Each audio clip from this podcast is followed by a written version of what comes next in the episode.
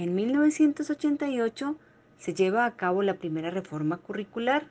Se incorporan microprácticas en el plan de estudios y se da la articulación de la práctica profesional 1, 2 y 3 y el proyecto pedagógico 1, 2 y 3 en los semestres comprendidos entre el sexto y el octavo.